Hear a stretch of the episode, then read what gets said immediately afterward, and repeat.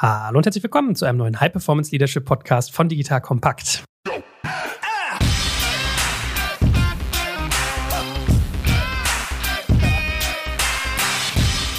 Mein Name ist Jörg Kaczmarek und wie immer sitze ich heute in charmanter Begleitung, die gleichermaßen kompetent ist, was Führung angeht, den guten Stefan Lammers. Hallo Stefan. Hallo Joel. Es ist viel zu lange her, dass wir beide über Führung geredet haben. Das Wird mal ist wieder wahr. Zeit. Das ist sehr wahr, ja. So, und heute sprechen wir nämlich über Gründerteams. Das heißt, wenn du dir diese Folge heute anhörst, dann wirst du mitnehmen, wie man seine Vision als Gründer eigentlich richtig mit dem Team teilt, warum man aufpassen sollte, nicht alles selbst zu machen, was man dagegen tun kann, wie Harmonie und Kommunikation eigentlich Hand in Hand gehen können, wie man Kommunikation auch mit Tools zusammenführen kann. Ja, also es ist ja so, es gibt vieles mittlerweile, mit dem man arbeiten kann an Technologie. Wie schaffe ich aber dabei auch beim Team zu bleiben? Und dann wollen wir natürlich auch gucken, dass man selbst nicht auf die falschen Pferde setzt und die richtigen Leute einstellt. Also heute wirklich ein Rundumprogramm für Gründerteams. Hinterher ist man, glaube ich, eine ganze, ganze, ganze Ecke effizienter und auch effektiver. Wie ist das bei dir eigentlich? Hast du viel mit Gründerteams zu tun? Man denkt ja bei dir auf den ersten Blick immer so, du bist sehr corporate oder mittelstandsorientiert, aber ich glaube, du machst auch ganz viel im Startup-Bereich, oder? Ja, ich würde fast sagen, bei uns sind im Neukundenbereich mindestens 50 Prozent Startups im Moment. Ne, Wenn wir so sagen, bis zehn Jahre Alter als Startup so definieren, sind unheimlich viele Teams, mit denen wir arbeiten. Und wir haben ja daraus eine ganz neue Produktlinie Pioneers Candy gegründet, die sich speziell in diesem Startup-Umfeld, Startup-Teams beschäftigt. Sehr gut. Also du bist sozusagen an der Front in beiden Welten und kannst dann vielleicht auch mal ein bisschen vergleichen. Wir haben ja auch schon mal über transaktionale und transformationale Führung gesprochen, Genau. wenn ich mich richtig entsinne. Also da kann man in den Folgen aus der Vergangenheit auch noch mal ein bisschen wühlen, da kann man auch ganz viel lernen. Ich würde mal beginnen mit dem Thema Vision, weil ich als Gründer auch immer merke, es ist gar nicht so trivial, ein Team immer hinter sich zu versammeln, dass man schafft, dass alle die eigene Vision teilen und dass auch irgendwie klar ist, wo man hin will. Also ich merke immer, man denkt, man kommuniziert ganz viel, es ist eigentlich immer zu wenig, also wirklich immer. Das ganze Thema Kultur schließt sich ja da auch an. Wie ist so dein Blick auf das Thema Vision und diese mit anderen teilen? Naja, es fängt schon ganz vorne an. Es gibt eine schöne Studie zu diesem Thema, dass Einzelgründer viel erfolgreicher sind als Gründerteams. Da geht's ja schon los. Die Frage ist, haben wir im Gründerteam erstmal gemeinsam miteinander tatsächlich die gleiche geteilte Vision, die wir da nach vorne bringen wollen? Und dann gibt's natürlich die nächste Hürde, wie kommuniziert man die dann auch an die anderen Mitarbeiter? In der Tat, es ist meistens so, dass es von einem oder von mehreren ausgeht, dass man eine Vision hat, was man verwirklichen will, in den ganz unterschiedlichen Bereichen, ob das jetzt eine neue Idee ist, womit man den Markt verändern will, eine Nische, die man aufbrechen will. Und man legt los. Und was man braucht, ist als erstes sind Leute, die einem dabei unterstützen, weil meistens kriegt man das ja alleine nicht hin. Da geht's schon los. Deswegen ist vermutlich auch ein Einzelgründer erfolgreicher, weil genau für sich weiß, was er darunter versteht, wo er hin will. Jetzt geht's darum, andere mit da reinzunehmen. Und viele Menschen glauben, wenn sie einfach einmal von sich gegeben haben, was ihre Vision ist, haben das auch andere Menschen verstanden und die brennen dann genauso dafür. Also wenn ich bei einem Unternehmen anfange, wenn ich mir Leute einstelle, haben die ja die gleiche Idee und die wollen das auch mit verwirklichen. Leider ist das nicht so zwangsläufig. Das ist, glaube ich, ganz, ganz wichtig, das immer wieder zu überprüfen und zu gucken, ob man da wirklich gemeinsam auf der gleichen Page ist und was haben auch die Leute darunter verstanden. Deswegen ist das ein permanentes Thema, über das gesprochen werden muss, ob die Leute noch dabei sind und auch das Gründer oder dass alle Führungskräfte immer wieder Kommunikation darauf abstellen und sich Gedanken darüber machen, wie kann ich denn mein tägliches Handeln, wie kann ich das Handeln, die Entscheidungen, die im Unternehmen stattfinden, immer wieder in Verbindung bringen, auch zu dieser Vision, wie die dazu beitragen, diese Vision am Ende zu verwirklichen. Und das wird oft vergessen. Da wird plakativ was an die Wand gemalt und was das im tagtäglichen Leben bedeutet und wie das, wie jeder Einzelne mit seiner Arbeit darauf einzahlt, das wird oft genug nicht honoriert.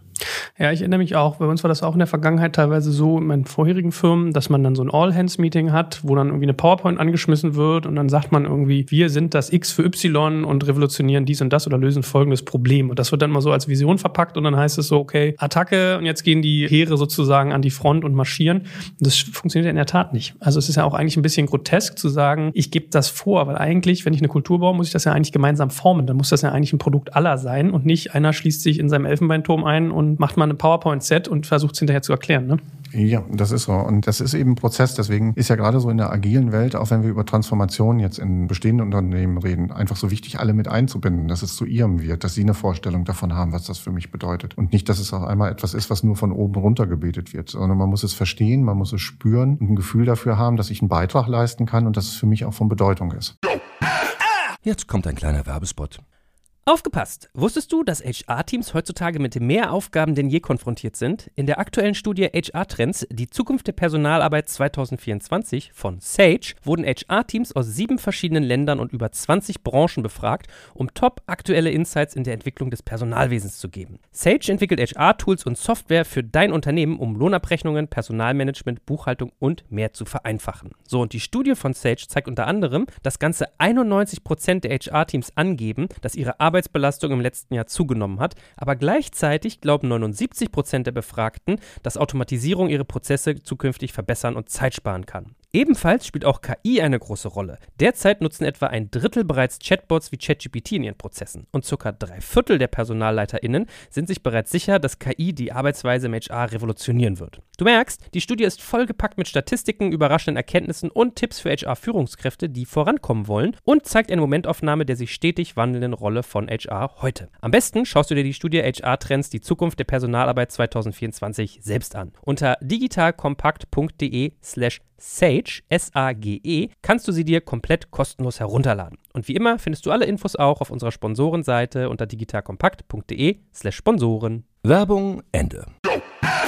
Wie ist das so bei den Individuen? Ich meine, unter dem Strich, man merkt ja dann schon, im Valley sagen die ja immer, glaube ich, Missionaries versus Mercenaries, ne? Also Leute, die aus Mission handeln oder Söldner, die einfach nur Geld verdienen wollen. Im Silicon Valley ist das noch ein bisschen krasser, weil da ist ja wirklich so, wenn du Entwickler bist zum Beispiel, wirf einen Stein und du findest eine Firma, die dir das Doppelte zahlt von dem, was du jetzt kriegst. Worauf ich hinaus möchte, ist, jeder hat ja so ein bisschen einen eigenen Antrieb, warum er Dinge tut. In Deutschland ist es ganz oft so, Leute wollen einfach nur Geld verdienen. Also das sehe ich so in meiner Elterngeneration, dass die sagen, ja, warum ich einfach nicht, weil ich Geld verdienen will, deswegen arbeite ich. Und dann sage ich mal so, nee, Beruf kommt doch von Berufung. Berufung. Ist das sozusagen ein Faktor, den ich in meine Visionsfindung als Gründerteam, Zusammensteller, sage ich jetzt mal, mit einbeziehen muss, dass jeder vielleicht so ein bisschen was Individuelles hat und wie hole ich die Leute dafür ab? Ich glaube, das Wichtige ist erstmal zu identifizieren, warum kommen die Leute zu mir und welchen Typus möchte ich gerne haben. Als Gründer kann ich ja oftmals das Thema Geld gar nicht so in den Vordergrund stellen. Also wenn ich mir das angucke im Vergleich, wird ja gerade in Startups oftmals nicht besser bezahlt als in anderen Unternehmen. Trotzdem sind Startups oft attraktiver für junge Leute. Warum? Weil sie sich eben viel, viel stärker selbst verwirklichen können. Auf der anderen Seite ist das eben auch oft eine große Herausforderung für so ein Startup. Ich sage jetzt mal, die Mitarbeiter arbeiten ja halt nicht nur zum Selbstzweck da, sondern sie soll ja am Ende auch unternehmerisch da was dabei rauskommen. Und das miteinander unter einen Deckel, unter einen Hut zu bringen und zu sagen, das zu vereinen. Also es gibt eine Vision fürs Unternehmen und es gibt auch eine wirtschaftliche Notwendigkeit. Es gibt gleichzeitig eben auch die Möglichkeit, mich selbst verwirklichen zu können. Das braucht eben Aufmerksamkeit und das braucht auch permanente Auseinandersetzung mit dem Thema. Manchmal müssen da auch Träume beerdigt werden von beiden Seiten. Also es sein kann, dass ein Mitarbeiter gestartet ist und sich ein eigenes Bild gemacht hat, eine Fantasie im Kopf gemacht hat, wo er in Wirklichkeit feststellt, dass es in dem Unternehmen gar nicht realisiert werden kann. Und gleichzeitig ist jemand in einem Unternehmen, der hat sich eine riesen Hoffnung gemacht, dass er jetzt die richtigen Leute hat, um dieses Unternehmen nach vorne zu bringen und stellt fest, dass es mit diesen Leuten überhaupt nicht realisierbar ist. Das ist eine Mords, Mords Herausforderung, diese Individualisierung. Und das war früher ein Stück weit einfacher. Wenn du diesen Bezugspunkt als Motivation einfach nur Geld hast, dann bist du sozusagen der soziale Versorger. In dem Moment waren die Rollen, sage ich jetzt mal klar verteilt. Unternehmen musste sicherstellen, dass langfristig für genug Geld gesorgt werden muss und der Mitarbeiter hat dafür seine Leistung erbracht. Und heute sind wir da viel, viel individueller und das ist im Prinzip ein neuer zweiter Job für den Gründer, weil der hat genug damit zu kämpfen, dafür zu sorgen, dass das Unternehmen anfängt, Geld zu verdienen oder dass er Investoren findet. Und auf der anderen Seite musst du auch dafür sorgen, dass deine Mannschaft eben für sich Motivation findet. Und das ist schon eine echte Herausforderung.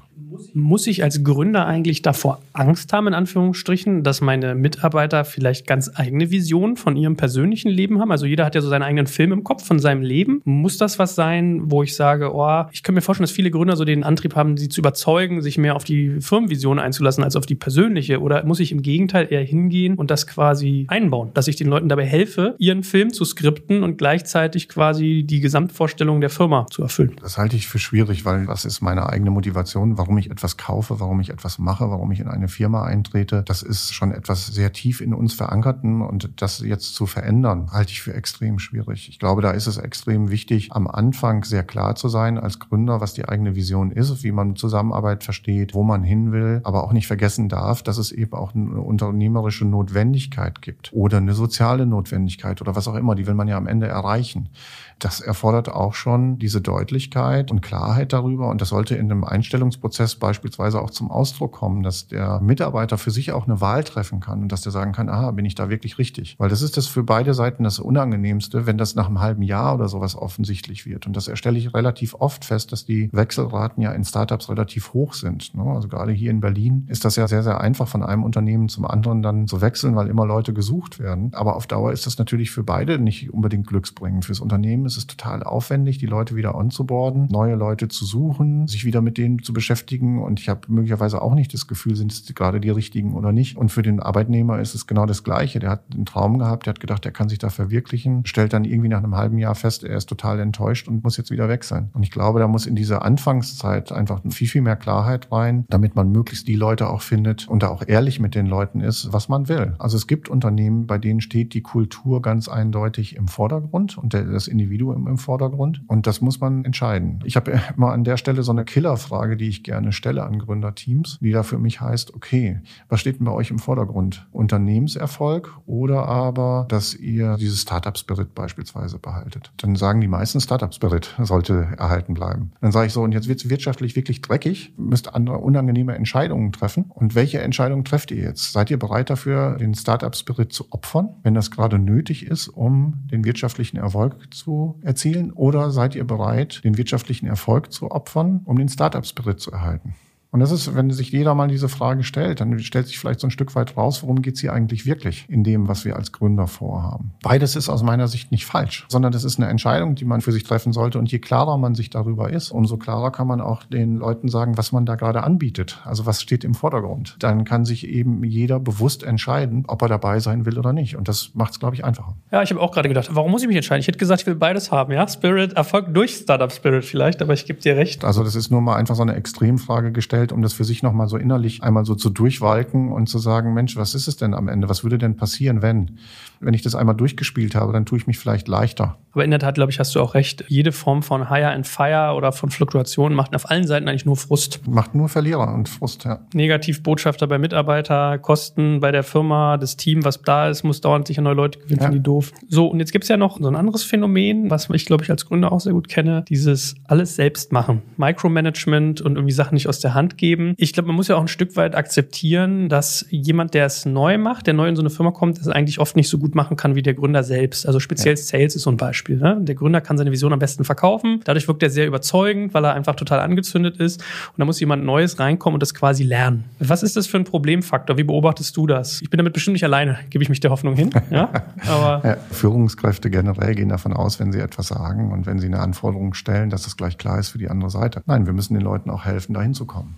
Und wenn ich in meinem Leben eine gute Erfahrung gesammelt habe über das Thema Sales jetzt beispielsweise, weil du es genannt hast, und ich bin da der Experte, dann muss ich mich fragen, wie kann ich dieses Know-how auf die andere Seite transportieren? Und ich muss mir klar sein und mich mal selber fragen, wie habe ich denn dieses Experten-Know-how erworben? Und das habe ich meistens durch Trial and Error, durch Fehler, die ich gemacht habe, durch Fortbildung und was auch immer erworben. Jetzt kommt aber die Situation, dass da jemand neu kommt und der bewirbt sich für eine Stelle, wo ich ja jetzt quasi rein interpretiere, der erfüllt jetzt alles, was ich mir vorstelle. Naja, aber es ist kein Klon von mir, sondern es ist jemand mit ganz eigenen Erfahrungen. Und jetzt ist die Frage, wie transportiere ich das? Also wie schaffe ich das, meine Erfahrungen zu transportieren zu der anderen Person? Wie schaffe ich das, der den Raum zu geben, da auch hinzukommen? Und wenn ich die Zeit nicht habe, das kann ja durchaus sein, dann muss ich mich fragen, habe ich da die richtige Person? Oder brauche ich da jemanden, der eben noch erfahrener ist, der diese Stelle gleich ausfüllen kann? Aber das sehe ich oft als Überforderung, dass also Dinge ausgeschrieben werden in einer Qualitätserwartung, die auf der anderen Seite gar nicht erfüllt werden kann. Und das ist ja manchmal gut, auch überambitionierte Ziele zu setzen, damit sich da jemand hin entwickelt.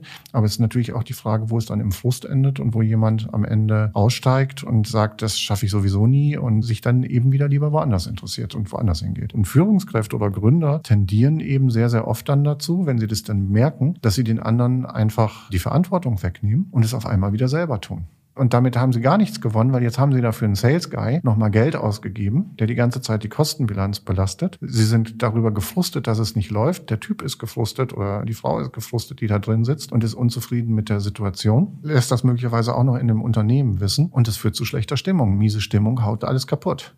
Und insofern tut sich der Gründer an dieser Ecke keinen Gefallen, da jetzt reinzuspringen, sondern er muss für sich gute Entscheidungen treffen. Also ist es jetzt die Zeit, dass ich jemanden noch entwickeln kann? Wie muss ich das machen, dass ich mein Know-how darüber transportiere? Oder ist es eine Zeit, eine andere Lösung in irgendeiner Form zu finden, dass ich mit erfahrenen Leuten zusammenarbeite, die es extern gibt, die ich einkaufen kann oder, oder was auch anders für Möglichkeiten gibt? Das, was ganz, ganz oft, was der natürliche Reflex ist, aha, ich habe jetzt ja die Person da, die soll dann eben plötzlich irgendetwas anderes machen als das, was sie vorher gemacht hat. Ich übernehme den Job mal noch zusätzlich, habe aber eigentlich als Gründer oder als Führungskraft sowieso eh schon genug zu tun und mache es dann nur noch halbherzig. Hilft an, am Ende gar keinem. Ja, ich beobachte das relativ oft. Man ist dann immer geneigt und man nimmt sein eigenes Tun als Standard und sagt sich dann, ich habe ja jetzt eine Person nur für Sales geholt, die kann ja 100 Prozent ihrer Zeit auf das Thema geben. Also muss die ja eigentlich 40 Prozent besser sein als ich, weil ich habe nur x Prozent darauf gesetzt. Und dann hat ja so leider unter latentem Verfolgungswahn als Unternehmer, weil man mal denkt, die Konkurrenz überholt einen oder der Markt brauchst davon, dass man dann sagt, okay, kacke, nee, ich habe jetzt nicht den Nerv, den da zu entwickeln, das dauert mir zu lange, ich mach's wieder selber. Das glaube ich, hast du recht, eine ganz schlimme Krankheit sozusagen. Mhm. Ne? Also da kommt keine Skalierung zustande, da schießt man sich einfach nur in den Fuß. Ja, und trotz aller Erfahrung vermute ich jetzt, da gucken wir uns beide auch an und sagen uns selber, passiert uns auch ab und zu mal. Ne? Ja, regelmäßig. Ja. regelmäßig. naja, ich habe für mich einfach lernen müssen, ich weiß gar nicht, ob das ist so ein Zu oder so, choose your battles. Ja, ja? also ja. nicht jedes Gefecht ist kriegsentscheidend und ich glaube, es ist eigentlich ein brutales Vergehen im Führungssinne an einer Person, wenn man ihr nicht zugesteht, Fehler zu machen und selbst zu lernen. Also was hilft es ihr, wenn ich ihr dann den, den Job mache oder ihr zeige, wie sie ihn zu machen hat, ruhig mal in Kauf nehmen, dass die mal auf die Fresse fliegt und Geld ausgibt. Ja? Das stimmt und auf der anderen Seite ist aber auch die Frage des Timings, wie lange kann ich mir das leisten und an welcher Ecke muss ich gegebenenfalls eine Entscheidung treffen. Ich weiß nicht, ob du mir das Beispiel mal erzählt hattest. Da gab es irgendwie einen, ich weiß nicht, ob es im Banking-Bereich war oder ein Unternehmer, da hat eine Führungskraft einen Fehler gemacht und der hat richtig, richtig viel Geld gekostet. Also ich sag mal so, die Firma um die 30 Millionen Dollar oder sowas. Und dann ist sie zu dem Vorgesetzten und hat gesagt, so, okay, ich glaube, ist klar, wo das Gespräch hingeht, sie werden mich jetzt wahrscheinlich feuern. Ja? Dann hat er gesagt, so, dann bin ich bescheuert. Ich habe gerade 30 Millionen Euro in ihre Ausbildung investiert, da werde ich es ja jetzt nicht gehen lassen. Also das ist vielleicht manchmal die Denke, mit der man da auch arbeiten kann. Und jetzt gibt's aber einen dritten Faktor, um uns mal so durchzuhangeln durch unseren Themenplan, den wir uns für so eine Folge auch nehmen. Das ist ja so dieses Thema Harmonie versus Konflikt. Also du hast ja eigentlich gerade gesagt, man holt sich eine Person rein, sieht nicht die Ergebnisse, die man sich vielleicht erwartet hat, hat vielleicht im Vorfeld zu wenig drüber kommuniziert, so und jetzt setzt Unzufriedenheit ein. Und dann hat man ja aber so, wenn wir gerade auch drüber reden, Startup Spirit aufrechterhalten, Teamzusammenhalt, Kultur, immer so ein gewisses Harmoniebestreben. Was ist denn so deine Anleitung an und Gründer und Unternehmer und Manager, wenn man so eine Situation hat, dass man in die Kommunikation geht? Wie gehe ich damit um? Das Wichtige ist, dass ich von Anfang an halt eine hohe Klarheit in meiner Kommunikation habe. Dass ich mit meinem Team zusammen auch eine offene Art entwickle. Und dazu ist als allererstes mal wichtig, Vertrauen zueinander zu haben. Dass ich als Gründer oder Führungskraft auch immer wieder dafür sorge, dass es eine Augenhöhe zwischen mir und meinen Mitarbeitern gibt. Ich unterscheide da oft, es gibt der Generalist, der für das Gesamtunternehmen eine extrem hohe Bedeutung hat. Das ist vielleicht der Gründer, der diese Vision eben in der DNA drin hat. Und dann gibt es aber eine Menge Spezialisten, die ihre Arbeit tun und die genauso auf Augenhöhe sind mit diesem Gründer. Und da geht es darum, einen klaren Austausch miteinander zu haben. Und das, was ich ja immer wieder in meiner Arbeit erlebe, ist, dass die oberste Ebene oder die obersten zwei Ebenen oftmals im Elfenbeinturm leben, weil bei denen die wirklichen Feedbacks nicht mehr ankommen und es eben eher in der Organisation rumort, anstatt diese Konflikte an die Stelle zu bringen, wo sie eben hingehören. Und dazu, um das zu vermeiden, dass überhaupt diese Konflikte entstehen, ist es halt einfach wichtig, für Vertrauen in der Organisation zu sorgen, für Augenhöhe und Wertschätzung zu sorgen, so dass ich dann in den Meetings, die stattfinden, die Dinge sagen kann, die wirklich Relevanz haben, ohne dass ich dafür jetzt abgemeiert werde oder dass ich vorgeführt werde oder was auch immer, sondern dass ich weiß, ich kann die sagen und die werden wertgeschätzt, auch wenn sie vielleicht kontrovers sind, aber sie tragen dazu bei, dass wir die besten Entscheidungen finden können. Jetzt kommt ein kleiner Werbespot. Aufgepasst! Wusstest du, dass HR-Teams heutzutage mit mehr Aufgaben denn je konfrontiert sind? In der aktuellen Studie HR Trends, die Zukunft der Personalarbeit 2024 von Sage, wurden HR-Teams aus sieben verschiedenen Ländern und über 20 Branchen befragt, um top aktuelle Insights in der Entwicklung des Personalwesens zu geben. Sage entwickelt HR-Tools und Software für dein Unternehmen, um Lohnabrechnungen, Personalmanagement, Buchhaltung und mehr zu vereinfachen. So, und die Studie von Sage zeigt unter anderem, dass ganze 91% der HR-Teams angeben, dass ihre Arbeit Arbeitsbelastung im letzten Jahr zugenommen hat, aber gleichzeitig glauben 79 Prozent der Befragten, dass Automatisierung ihre Prozesse zukünftig verbessern und Zeit sparen kann. Ebenfalls spielt auch KI eine große Rolle. Derzeit nutzen etwa ein Drittel bereits Chatbots wie ChatGPT in ihren Prozessen und circa drei Viertel der PersonalleiterInnen sind sich bereits sicher, dass KI die Arbeitsweise im HR revolutionieren wird. Du merkst, die Studie ist vollgepackt mit Statistiken, überraschenden Erkenntnissen und Tipps für HR-Führungskräfte, die vorankommen wollen und zeigt eine Momentaufnahme der sich stetig wandelnden Rolle von HR heute. Am besten schaust du dir die Studie HR-Trends, die Zukunft der Personalarbeit 2024 selbst an. Unter digitalkompakt.de slash Sage, S-A-G-E, kannst du sie dir komplett kostenlos herunterladen. Und wie immer findest du alle Infos auch auf unserer Sponsorenseite unter digitalkompakt.de slash Sponsoren. Werbung Ende. Kannst du mal präzisieren? Du hast ganz am Anfang deiner Ausführung gerade gesagt, es ist wichtig, immer eine klare Kommunikation zu haben. Wenn ich jetzt dir zuhören würde und vielleicht noch am Anfang stehe oder nicht so ein klares Verständnis dann habe, was du meinst, was können denn Werkzeuge sein? Wie sieht es konkret aus, eine klare Kommunikation zu haben? Gibt es da irgendwie Tools für Meetings? Wie, wie machst du das? Das sind zum Beispiel Vereinbarungen in den Meetings, dass man sagt, man gibt sich ehrliches Feedback im Team. Das heißt, man macht nicht Feedback in bilateralen Gesprächen, sondern so viel wie es möglich gibt man das Feedback im Team. Dadurch lernen alle gleichzeitig. Es wird klarer, was gemeint ist, was okay ist an Verhalten, was nicht okay ist. Und dadurch lernt eine Organisation einfach unheimlich schnell. Also das wäre eine Grundregel, die ich schon mal damit reinbringen würde. Das zweite ist, sich Gedanken darüber zu machen, auf welche Art und Weise wird denn beispielsweise ein Feedback gegeben tatsächlich. Also wie funktioniert das denn? Also es gibt eine ganz einfache Regel. Wahrnehmung, Wirkung, Wunsch. Das heißt, dass man jemand anderem in einer Ich-Formulierung sagt, was ich beobachtet habe. Wenn es jetzt um eine Verhaltenssache geht beispielsweise, dass ich als zweites beschreibe, was hat das für eine Wirkung auf mich und als drittes dann wiedergebe, was mein Wunsch an die andere Person wäre, wie sie sich zukünftig verhalten soll oder in einer Situation anders gemeinsam vorgehen wollen oder ähnliches. Und das ist eine ganz einfache Kommunikationsregel, die funktioniert wunderbar. Die übe ich auch ein mit den Leuten und das ist ganz spannend, wenn ich solche Übungssessions mache, dann sage ich denen oft, sie sollen dann möglichst Live-Situationen gleich nehmen, wo sie einem schon immer mal was sagen wollten.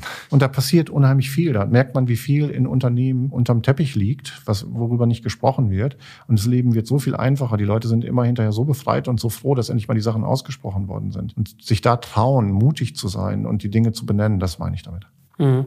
Ja, ich musste da auch äh, sehr stark lernen, also unter anderem auch von dir, dass Sprache da ein ganz wichtiger Faktor ist. Also dieses Ich-Botschaften, das mag jetzt erstmal abstrakt klingen, wenn man das irgendwie hier im Podcast hört. Du bist aggressiv, ist eine ganz andere Aussage als ich nehme dich als sehr aggressiv wahr. Ja. ja da staunt man, wie viel das ausmacht. Nehme ich wahr, dass es zwei Extreme gibt in der Startup-Branche. Das eine ist, glaube ich, so eine ganze Riege an Leuten, die sich vielleicht auch so Oliver Sammer manchmal als Vorbild genommen haben und der Meinung sind, die müssten jetzt auf dem Ross hier durchreiten und mit der harten, barschen Kritik um die Ecke kommen. Also da wird wirklich nicht mal mit dem Holzhammer, sondern schon mit dem Vorschlaghammer quasi draufgehauen. Und dann gibt's die andere Ecke, glaube ich, die so harmoniebedürftig ist, die halt auch irgendwie einen Missstand hat, aber nicht in der Lage ist, das deutlich zu kommunizieren. Dann wird da so ja. rumgeeiert. Dann werden ja. Entscheidungen vermieden oder Gespräche vermieden oder gepampert. Was kann denn ein guter Mittelweg sein zwischen diesen beiden Extremen? Das muss nicht unbedingt einen Mittelweg dazwischen geben. Es kann beides funktionieren, erstmal vorweg. Da sind wir wieder bei diesem Thema psychologische Sicherheit. Teams und Menschen suchen immer nach psychologischer Sicherheit.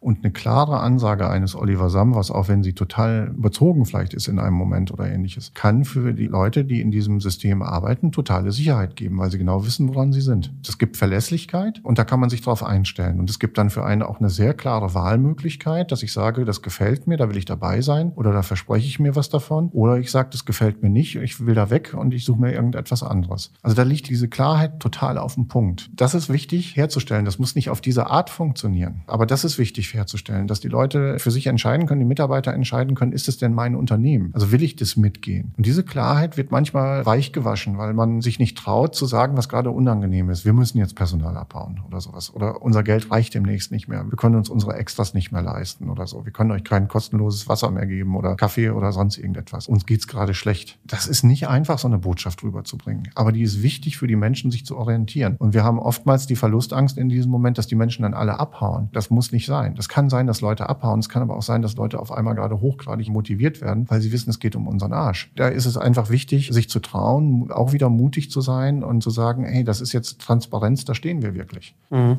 Meine Erfahrung ist in der Tat auch, dass wenn die Kacke mal am Dampfen ist, dass die Leute teilweise viel harscher bereit sind, Fakten hinzunehmen, als man es selber vielleicht machen würde, ja? Also da ist man eigentlich positiv überrascht. Ja, da ist man positiv überrascht, das glaube ich dir. Aber das Schönste ist ja, wenn es nicht dazu kommen muss, weil man von Anfang an immer transparent miteinander war und die Dinge klar benennen konnte und dadurch viel, viel produktiver geworden ist. Und dann muss es erst gar nicht in diese Situation reinkommen. Und das vergessen wir oft, weil wir denken, wenn es jetzt gute Situationen sind, dann können wir uns ja schonen. Ich muss den sozialen Frieden nicht stören und ähnliches.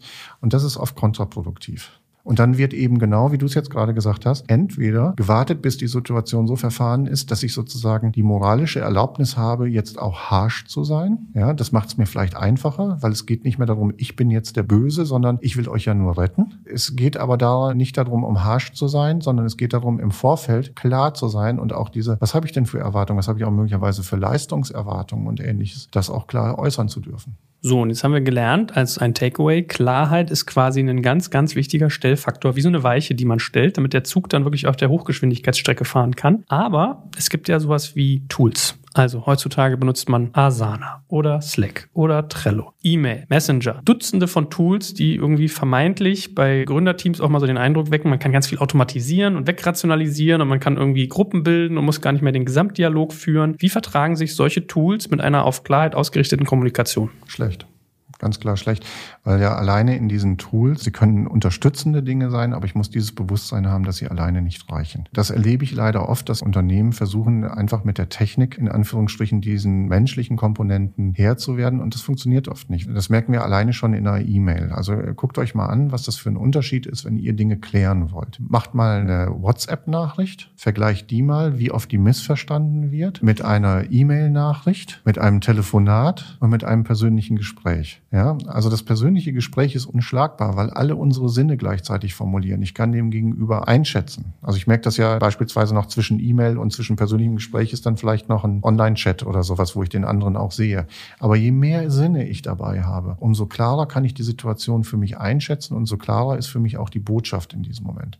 Deswegen funktionieren ja auch diese ganzen Botschaften von Werten oder ähnliches in einem Unternehmen, die dann eben über Hochglanzbroschüren verteilt werden oder die dann als Plakat an der Wand hängen. Ne? funktionieren halt eben nicht, weil die berühren uns nicht persönlich in diesem Moment. Und ein persönliches Gespräch, die Sprache, die Stimme, die Gestik, das Gesicht, was ich für eine Mimik habe und so weiter, das entscheidet darüber, wie ist denn das gemeint und was hat das mit mir zu tun. Und es ist wichtig, mit Menschen in Kontakt zu gehen und sie wirklich als Menschen zu sehen. Und das ist etwas, was immer mehr Menschen auch vermissen. Und das ist auch etwas von Heimat geben in Unternehmen, wo sich Leute dann wohlfühlen, weil sie gesehen werden, weil es für jemanden deutlich ist, ja, der ist mir wichtig, der gehört hier zu diesem Team dazu. Und deswegen ist es auch wichtig, da will ich gerade mal eben drauf eingehen, wir leben ja immer mehr tatsächlich auch in einer Remote-Team-Gesellschaft, ist es auch wichtig, zwischendurch persönliche Meetings zu machen und auch am Anfang von Meetings immer wieder hinzugehen, auch wenn sie online sind oder wenn es Online-Telefonate sind, auch so ein emotionales Check-in zu machen, zu sagen, wie geht's dir gerade, wo stehst du gerade, privat, beruflich, was auch immer, um erstmal eine gemeinsame Basis aufzubauen und dann über das Thema zu reden, weil ich den anderen dann einfach schon mal wieder besser einschätzen kann. Ich habe ein lustiges Beispiel von letzten Freitag habe ich ähm, wie abends um 10 Uhr noch so 50 E-Mails runtergebracht geballert oder 70. Habe auch einem meiner Mitarbeiter irgendwie mehrere geschickt und habe ihm so eine E-Mail geschrieben. Guck mal, wie findest du dieses Tool, dass wir ein anderes Tool dadurch ablösen? Was hältst du davon? Willst du dir das mal anschauen? Dann habe ich nur als Antwort um 23.55 Uhr so gekriegt, zugebombt, Ausrufezeichen. Wo ich dann so dachte, meint er jetzt das Tool oder meint er, dass ich ihn zugebombt habe? Und dann habe ich gedacht, ich glaube, der meinte sich dass ich ihn so gebombt habe. Hab so drüber nachgedacht. Samstag, Sonntag poppte das immer mal wieder beim Einschlafen so auf. Montag saß mir und da meinte, na Mann, du hast ja noch losgeknallt und so. Ich dachte so, ja, hast mir ja geschrieben. Meintest du das Tool oder meintest du dein E-Mail-Fach mit zugebombt? Da meinte ich, ja, mein E-Mail-Fach. Ich war echt beeindruckt, was du da noch weggeknallt hast. Ich dachte, ach lustig. Und ich habe gedacht, du bist sauer, dass ich dich da Freitagabend mit Sachen zubombe und denk, warum guckt der da überhaupt rein? Ist ja seine Verantwortung, dann montags rein. Nee, nee, nee, hast du komplett recht. Ist meine Verantwortung. Ich war beeindruckt, fand ich tolles Vorbild, dass du das noch gemacht hast. Eine tolle ja. Sache. So, ich dachte, ja, lustig. Klassisches Beispiel für das, was du gerade gesagt hast. Und jetzt kommt aber eine Frage bei mir auf. Was sagst du jetzt Gründern, die zuhören oder müssen ja nicht immer nur Gründer sein, können auch Manager, Unternehmer, ja, whatever ja. sein, die sagen, naja gut, verstehe ich den Punkt. Die Reduktion der Kanale zwischen Sehen, Hören, Fühlen und so weiter macht mehr Missverständnisanfälligkeit. Gleichzeitig will ich aber auch hier nicht tot durch Meetingeritis. Das kostet ja Geld. Es verbrennt ja Geld, wenn Leute reden. Und wenn dann vielleicht drei in einem Meeting sitzen, sind es schon drei Personenstunden. Was ist da der gesunde Mittelweg? Gesunde Mittelweg ist tatsächlich der, den du gerade selber genannt hast. Also das wäre die Frage gewesen, zugeformt. Was meinst du jetzt gerade damit? Ne? Also dann zumindest nochmal quer zu checken, was ist deine Botschaft da drin, wie ist das bei dir angekommen, was auch immer. Also Klarheit zu schaffen. Wenn man Botschaften gesendet hat, am Ende nochmal zu fragen, was hast du drunter verstanden, was wirst du jetzt damit machen, für möglichst viel Klarheit zu sorgen nochmal. Eine Grundregel ist keine Ironie und kein Sarkasmus in Mails. Mach das nicht, weil du siehst nicht die andere Seite, hast keine Einschätzung. Also habe ich ein ganz bitteres Erlebnis in, selber in einem Coaching gehabt mit einem Coachee, wo wir halt Mails hin und her geschickt haben. Die Person hat alles ironisch gemeint. Ich als Coach habe die Verpflichtung, die Sachen ernst zu nehmen, die man mir schickt. Ich habe sie alle ernst genommen und wir haben so diametral aneinander vorbeigeredet, dass die Person bei der Personalabteilung gesagt hat, mit dem arbeite ich nicht mehr. Es hat einfach einen Verlauf genommen, mhm. hin und her. Ich habe gedacht, alles ist richtig. Dann kriegte ich irgendwann die Mitteilung von der Personalabteilung, ohne dass die Person mit mir das gesagt hat. Ja, sie arbeiten ja nicht mehr zusammen. Dann habe ich die Person angerufen, dann haben wir miteinander telefoniert. Ich sage, ich frage mich die ganze Zeit, woran das liegt. Und dann sagte sie, ja, sie haben mir so schräge Antworten geschrieben. Und dann irgendwann habe ich gesagt, ich sage, kann das sein, dass Sie die Sachen, die Sie geschrieben haben, alle ironisch meinten? Dann sagt sie, ja klar. Und da habe ich gesagt, sorry, aber das nochmal erklärt, ich coach, nehme die Sachen ernst, die Sie mir schreiben und so weiter. Sie haben das nicht in irgendeiner Form markiert, dass das eine Ironie ist oder ähnliches. War sie total erstaunt und hat gesagt, hätte ich das gewusst und so weiter, dann hätten wir echt weiterarbeiten können. Aber jetzt habe ich das schon der Personalabteilung gesagt, jetzt müssen wir auch beenden. Ja, also war eine gute Beziehung eigentlich bis zu diesem Zeitpunkt. Ne, immer wenn wir uns gesehen haben und so weiter. Und dann gibt es auf einmal einen E-Mail-Verkehr, der völlig aneinander vorbeirauscht. Gut, verstanden zum Thema Kommunikation. Man kann ja auch ein bisschen noch nachhören in dem Podcast, den wir mal mit der Stefanie hatten zum Thema Executive Presence. Da ging es ja. ja. auch ganz viel um präsent sein und klar und deutlich zu kommunizieren. Und jetzt gibt es einen letzten Faktor, den wir, glaube ich, auch nochmal diskutieren sollten. Das wäre natürlich Team. Teamzusammenstellung, Teamaufbau. Also auf der einen Seite können wir da reden über Recruiting. Das sollen wir vielleicht mal als erstes tun. Auf der anderen Seite aber auch, was macht eigentlich ein starkes Team aus? Weil viele, die jetzt hier zuhören, haben ja auch irgendwie mit Investoren zu tun, mit Partnern, die auf sowas sehr genau gucken. Das ist, glaube ich, auch nochmal ganz spannend. Aber gehen wir mal auf das Thema richtige Leute einstellen, in Anführungsstrichen. Was nimmst du da wahr? Wie spielen vielleicht auch die Punkte, die wir bisher schon aufgegriffen haben, genau auf dieses Thema ein? Jetzt kommt ein kleiner Werbespot. Aufgepasst! Wusstest du, dass HR-Teams heutzutage mit mehr Aufgaben denn je konfrontiert sind? In der aktuellen Studie HR Trends, die Zukunft der Personalarbeit 2024 von Sage, wurden HR-Teams aus sieben verschiedenen Ländern und über 20 Branchen befragt, um top aktuelle Insights in der Entwicklung des Personalwesens zu geben. Sage entwickelt HR-Tools und Software für dein Unternehmen, um Lohnabrechnungen, Personalmanagement, Buchhaltung und mehr zu vereinfachen. So, und die Studie von Sage zeigt unter anderem, dass ganze 91% der HR-Teams angeben, dass ihre Arbeit Arbeitsbelastung im letzten Jahr zugenommen hat, aber gleichzeitig glauben 79 Prozent der Befragten, dass Automatisierung ihre Prozesse zukünftig verbessern und Zeit sparen kann. Ebenfalls spielt auch KI eine große Rolle. Derzeit nutzen etwa ein Drittel bereits Chatbots wie ChatGPT in ihren Prozessen und circa drei Viertel der PersonalleiterInnen sind sich bereits sicher, dass KI die Arbeitsweise im HR revolutionieren wird. Du merkst, die Studie ist vollgepackt mit Statistiken, überraschenden Erkenntnissen und Tipps für HR-Führungskräfte, die vorankommen wollen und zeigt eine Momentaufnahme der sich stetig wandelnden Rolle von HR heute. Am besten schaust du dir die Studie HR-Trends, die Zukunft der Personalarbeit 2024 selbst an. Unter digitalkompakt.de slash Sage, S-A-G-E, kannst du sie dir komplett kostenlos herunterladen. Und wie immer findest du alle Infos auch auf unserer Sponsorenseite unter digitalkompakt.de slash Sponsoren. Werbung Ende. Es ist unheimlich schwer, richtige Leute einzustellen, wenn ich nicht über mich selbst Bescheid weiß und wenn ich nicht klar habe, wie ein guter Prozess funktioniert. Und dazu ist es erstmal wichtig, für sich selbst klar zu haben, eben die eigene Vision fürs Unternehmen, um von da aus zu gehen, zu sagen, welche Leute brauche ich hier. Und da ist es wichtig eben, deswegen auch ist es wichtig, sich selbst zu kennen. Was sind denn meine Eigenschaften und was sind Eigenschaften, die bei uns hier gerade fehlen? Also was ergänzt uns? Und das ist in der Regel nicht, dass ich die gleichen Typen einstelle, wie ich es bin, sondern eigentlich diese sich ergänzende Unterschiedlichkeit. Und was ist das denn? Also was sind Eigenschaften, die wir selber haben? Und was sind Eigenschaften, die uns eben wirklich nochmal konstruktiv ergänzen? Das ist die eine Sache. Die andere Sache ist, halte ich das denn aus, mit Unterschiedlichkeiten umzugehen? Für unsere Menschen ist das nicht immer einfach, plötzlich mit Leuten umzugehen, die ganz anders ticken als wir. Rundet uns das ab oder schwächt uns das in dem Moment? Also das sind alles Fragen, über die man sich im Vorfeld Gedanken machen sollte, bevor man überhaupt über dieses Thema Ergänzung von Teams nachdenkt. Und da wird wenig Augenmerk drauf gelegt. Also es wird sehr viel Augenmerk drauf gelegt auf das Thema, was sind die Skills? In manchen Bereichen sind Skills unabdingbar. Da muss es einfach ein bestimmtes Wissen geben oder so. Aber wenn ich dann auch die Wahl habe zwischen zwei Personen, dann ist die das entscheidende Entscheidende mindestens auch da, die Persönlichkeit. Ansonsten würde ich immer sagen, Persönlichkeit vor Skills. Und Jim Collins hat das gut gemacht. Ne? Wer kommt mit in den Bus? Ist einfach eine wichtige Frage an dieser Ecke. Und dazu braucht es eben Eigenreflexion, Teamreflexion, auch echt Beratung, weil das ist nicht etwas, was man mal so aus dem Lameng macht. Entwicklungsprozesse sind selbst in alten Unternehmen sind Riesenthemen, die gemacht werden. Und da funktioniert das halt auch nicht immer, dass der Fit hundertprozentig ist. Jetzt kommt gerade so als Thema Online-Recruiting. Wir haben das Thema KI und ähnliche Geschichten. Wie wird denn Persönlichkeiten von KI wahrgenommen? Wer hat denn die KI gefüttert, in Anführungsstrichen? Was lernt sie denn gerade? Gibt es denn ein Fit für das ganze Unternehmen? Braucht es vielleicht einen anderen Typus in der IT als im Marketing? Wie wird das denn repräsentiert, auch von der Persönlichkeit? Welche Leute fallen möglicherweise schon raus, weil sie nicht in die Standardbewerbungsverfahren, die online da sind, reinpassen? Und sind vielleicht nicht Leute, die Quererfahrungen haben, die vielleicht mal gescheitert sind, möglicherweise keine Ausbildung haben, nur einen Hauptschulabschluss oder einen Realschulabschluss haben, aber ganz tolle Erfahrungen gemacht haben und schon erfolgreich waren. Vielleicht haben die viel mehr Ehrgeiz und viel mehr Biss als andere Leute. Ja, also ich habe schon Top-Leute mit geringen Ausbildungen gesehen, die, die super erfolgreich erfolgreich sind und große Unternehmen führen. Aber die fallen oftmals alle bei solchen Dingen raus. Was ist denn, wenn ich einen krummen Lebenslauf habe? Wie kann ich den denn da repräsentieren, wenn das von der Maschine ausgesucht wird? Also das sind so viele Fragen, die ich einfach habe. Ich habe da nicht die Antwort, das Patentrezept. Für uns ist das ein ganz, ganz wichtiges Thema in der Beratung. Wir sind da auch gerade dabei, ein paar Produkte dafür zu entwickeln, weil das einfach ein Riesenthema ist, dieses Thema, die richtigen Leute zu finden und Teams zu ergänzen. Ist hochgradig spannend und es braucht ein Augenmerk. Und in der Wirklichkeit stellen wir es immer wieder fest, es wird nebenbei gemacht. Und dann wird es outgesourced, vielleicht noch, falls es in dem Startup eine HR-Abteilung gibt, dann wird es vielleicht noch an die outgesourced. Die ist noch weiter weg von dem, was man eigentlich in dem Team möglicherweise braucht. Wenn wir Glück haben, haben wir dann eine tolle HRlerin, die da Erfahrung drin hat und die richtigen Fragen stellt. Aber es ist eine Mordsherausforderung und da ist wichtig, ranzugehen.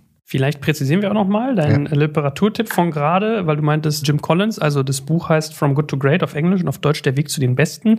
Und dieses Busbeispiel nehme ich auch mal ganz gerne. Besagt im Prinzip, wenn ich einen Bus habe, der nach Stockholm fahren soll und dann ändert sich die Richtung aber nach Kopenhagen, sind die Businsassen alle frustriert. Wenn in dem Bus aber jemand drin sitzt, der wegen der Kultur, die Volk sozusagen, was sich da verein herrscht, mit dabei ist, dann ist ihm das relativ egal. Und das Bild ist immer so ein Stückchen, dass Startups die Richtung eigentlich gefühlt jede Woche ändern müssen teilweise. Genau. Also ist eigentlich ganz spannend spannendes Beispiel so. Und was du gerade gesagt hast mit anderen Profile und also ich habe die Erfahrung auch schon oft gemacht, produziert ja Reibung. Und ich merke, an der Reibung wächst man aber. Also das macht zwar macht Wärme, ja, im Negativen wie im Positiven. Also es kann manchmal Nestwärme sein, es kann manchmal Verbrennungswärme sein. Und in der Tat, ich finde das gar nicht so einfach. Und es gibt auch im Dating diese Sprüche, gleich und gleich gesellt sich gern genau. versus Unterschiede ziehen sich an. So, und die Erfahrung zeigt irgendwie, eigentlich ist es immer eher gleich und gleich gesellt sich gern, ne? Das ist leider Gottes beim Einstellen in der Regel. Also gibt es verschiedene psychologische Effekte dafür und das ist auch wichtig, sich darüber bewusst zu sein, wenn man gerade auch Einstellungsgespräche führt. Wobei auch wieder die Frage ist, wie sieht so ein Einstellungsgespräch aus, damit man nicht in diese Fallen reintappt. Also da gibt es ganz tolle Vorgehensweisen dazu. Das ist einfach wichtig, sich klar zu machen, dass wir eben eigentlich immer nach dem Gleichen suchen. Und wenn wir nach dem Gleichen suchen, fehlt uns auf der anderen Ecke was. Ich fand das ganz spannend. In einer der Teamdiagnostiken, die wir gemacht haben, gab es eine Ausprägung, die heißt, wer ist mir eigentlich in dem Team am nächsten und wer ist am weitesten von mir entfernt. Und dann haben wir anschließend diese Übung gemacht und haben gefragt, wen fragst du eigentlich nach Feedback, wenn du eine Entscheidung treffen musst? Und alle in dem Team haben gesagt, wir nehmen den, der uns am nächsten ist, aus dem Profil. So, und dann haben wir mal darüber diskutiert, wenn ich wirklich eine wichtige Entscheidung habe, ist das denn das Schlaueste, den zu fragen, der mir am nächsten ist?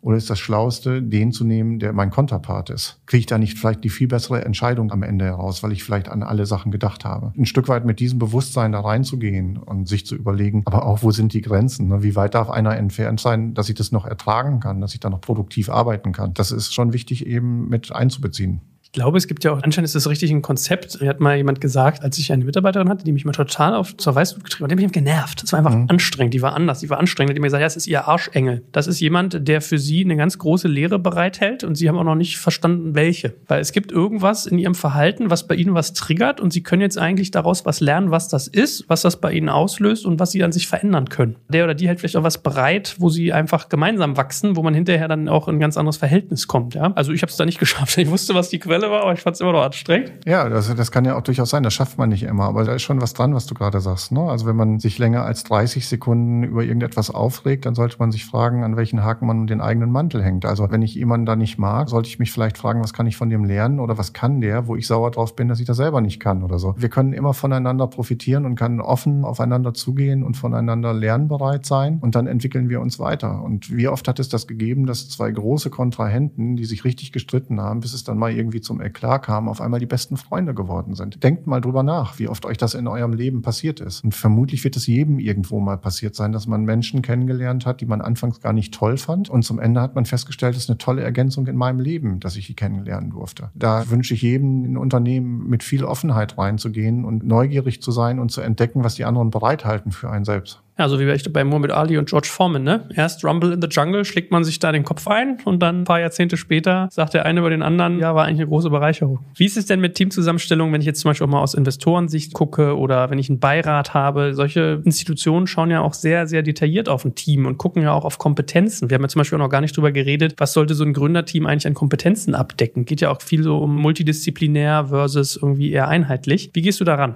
Man kann sich ja mal so wieder diese klassischen Medien angucken, wie Höhle der Löwen oder ähnliches. Da wird ja auch, auch drauf eingezahlt oft und wird es als Feedback gegeben, ihr seid ein gutes Team oder ihr tretet hier gut als Team auf. Und es wird auch deutlich gemacht, manches Mal, dass man sagt, du bist gut oder sowas. Ne? Da merkt man schon Unterschiede, die dort gemacht werden.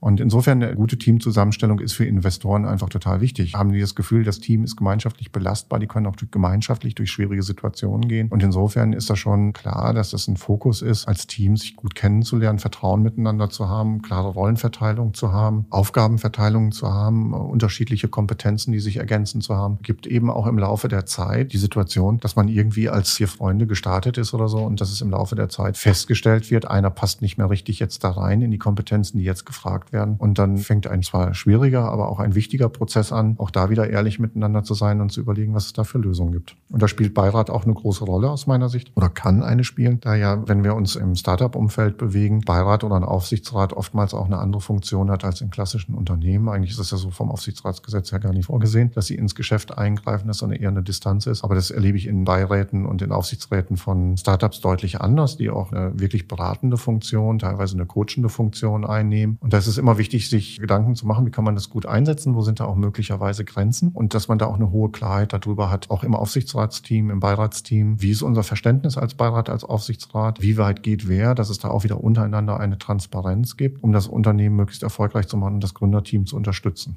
Ja, also in der Tat, wir hatten nochmal einen Podcast mit Florian Heinemann dazu, kann ich ja allen nochmal empfehlen. Es ist ja auch so, ein deutscher Beirat ist nicht so, wie man ihn aus Amerika kennt. Also das GmbH-Gesetz sieht eigentlich den Beirat gar nicht so vor, wie er in den USA ist. Also da gibt es streng genommen gar keine Entscheidungsbefugnisse, ja. sondern es wird oft sozusagen eher so zwischen dem Team und dem Beirat beschlossen, wie man da eigentlich miteinander arbeiten will. Und man kann natürlich Verträge machen. Wie stehst du eigentlich generell dazu? Also ich habe ja zum Beispiel so die Erfahrung gemacht, als ich mal in einem vierköpfigen Gründerteam war, dass ich im Nachhinein manchmal dachte, ach, irgendwie wäre es eigentlich besser gewesen, wenn es einen klaren gegeben hätte, der klarer CEO Rolle als Hut auf hätte, weil ich bin auch bei Demokratie manchmal nicht so sicher, ob das wirklich so die Spitze der politischen Evolution ist. Wenn alle mitentscheiden können, dann geht die Effizienz oft verloren, habe ich den Eindruck. Man kann sich manchmal so China versus EU angucken oder versus Deutschland, ja? Die Thematik, da kann man einen eigenen Podcast drüber machen, aber ich glaube, den sollte man nicht in dieser Reihe laufen lassen. Spaß beiseite. Was wichtig ist, ist, dass klare Entscheidungssysteme festgelegt sind. Und es kann sein, dass es einen Override gibt, beispielsweise vom CEO, ne, gerade in Patt-Situationen. Also bei einem Vierervorstand kann es sinnvoll sein, dass man einem eine höhere Stimme gibt oder ähnliches, um Pattsituationen zu vermeiden. Es gibt aber auch ganz andere Entscheidungsmöglichkeiten. Gibt es die Mehrheit, die einfache, müssen alle an, immer an allen Entscheidungen beteiligt sein. Wie sieht das aus, wenn einer nicht da ist? Also da gibt es ja ganz unterschiedliche Dinge, die ich beschließen kann. Das Wichtige ist, dass ich mir Gedanken darüber mache, dass ich eine Einheitlichkeit herstelle, in dem, wie wir vorgehen wollen, um möglichst produktiv zu sein. Gut, das war eigentlich ein sehr, sehr spannender Ritt durch den ganzen Aspekt der Gründerteams. Also wir haben über Vision geredet, darüber, dass man nicht alles selbst machen sollte, wie man Harmonie und Konflikt miteinander vereinbart, wie Kommunikation nicht generell auch mit Technologie funktionieren kann, bis hin zu den richtigen Leuten, die man einstellen kann. So, aber jetzt möchte ich dir ganz zum Schluss auch noch eine kleine Möglichkeit geben. Du hast ähm, ein paar Mal erzählt, du hast auch Konzepte mittlerweile für euch entwickelt, Coaching-Programme zu dem Thema. Was macht ihr da? Also wir haben beispielsweise das Thema Pioneers Candy, wo es darum geht, wirklich Gründerteams zu begleiten und die fit zu machen in einer relativ kurzen Zeit. Dann haben wir darüber hinaus vor allen Dingen ein Thema, das jetzt ganz neu bei uns gelauncht ist, ein sogenannter Pulscheck. Da können Einzelgründer oder auch Führungskräfte für sich eine Kurzreflexion in einer halben Stunde abholen. Das macht bei uns die Steffi, die einfach da super klar und deutlich ist, Fragen zu stellen. Da machen wir auch, wenn ihr uns dazu eine Mail schickt, auch wenn ihr euch angemeldet habt, dann kriegt ihr auch einen 10% Discount für Digital Kompakt bei uns. Und das findet ihr auf unserer Pioneers Candy Webseite Pulscheck. Wo schreibt man da hin?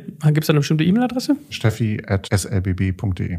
Gut. Und jetzt muss ich noch sagen, warum heißt es Candy? Verteilst du da Zuckerwatt oder was? Wo kommt das her? Nein, aber für uns heißt es halt einfach, Pionier zu sein, ist harte Arbeit. Man muss eben auch feiern können, man muss eben auch was Süßes haben zwischendurch. Da sind wir halt die Unterstützer, um Pioniers auch Zucker zu geben, Energie zu geben, um erfolgreich zu sein. Sehr gut. Ich sehe die ganzen Dokumente immer schon vor mir. Die CI ist auf jeden Fall schon mal sehr gelungen. Äh, Vielen Dank. Gefällt mir.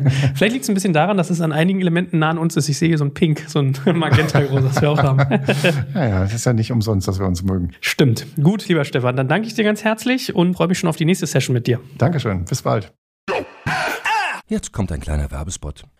Aufgepasst! Wusstest du, dass HR-Teams heutzutage mit mehr Aufgaben denn je konfrontiert sind? In der aktuellen Studie HR Trends, die Zukunft der Personalarbeit 2024 von Sage, wurden HR-Teams aus sieben verschiedenen Ländern und über 20 Branchen befragt, um top aktuelle Insights in der Entwicklung des Personalwesens zu geben. Sage entwickelt HR-Tools und Software für dein Unternehmen, um Lohnabrechnungen, Personalmanagement, Buchhaltung und mehr zu vereinfachen. So, und die Studie von Sage zeigt unter anderem, dass ganze 91% der HR-Teams angeben, dass ihre Arbeit Arbeitsbelastung im letzten Jahr zugenommen hat, aber gleichzeitig glauben 79 Prozent der Befragten, dass Automatisierung ihre Prozesse zukünftig verbessern und Zeit sparen kann. Ebenfalls spielt auch KI eine große Rolle. Derzeit nutzen etwa ein Drittel bereits Chatbots wie ChatGPT in ihren Prozessen und circa drei Viertel der PersonalleiterInnen sind sich bereits sicher, dass KI die Arbeitsweise im HR revolutionieren wird. Du merkst, die Studie ist vollgepackt mit Statistiken, überraschenden Erkenntnissen und Tipps für HR-Führungskräfte, die vorankommen wollen und zeigt eine Momentaufnahme der sich stetig wandelnden Rolle von HR heute. Am besten schaust du dir die Studie HR-Trends, die Zukunft der Personalarbeit 2024 selbst an. Unter digitalkompakt.de slash Sage, S-A-G-E, kannst du sie dir komplett kostenlos herunterladen. Und wie immer findest du alle Infos auch auf unserer Sponsorenseite unter digitalkompakt.de slash Sponsoren. Werbung Ende.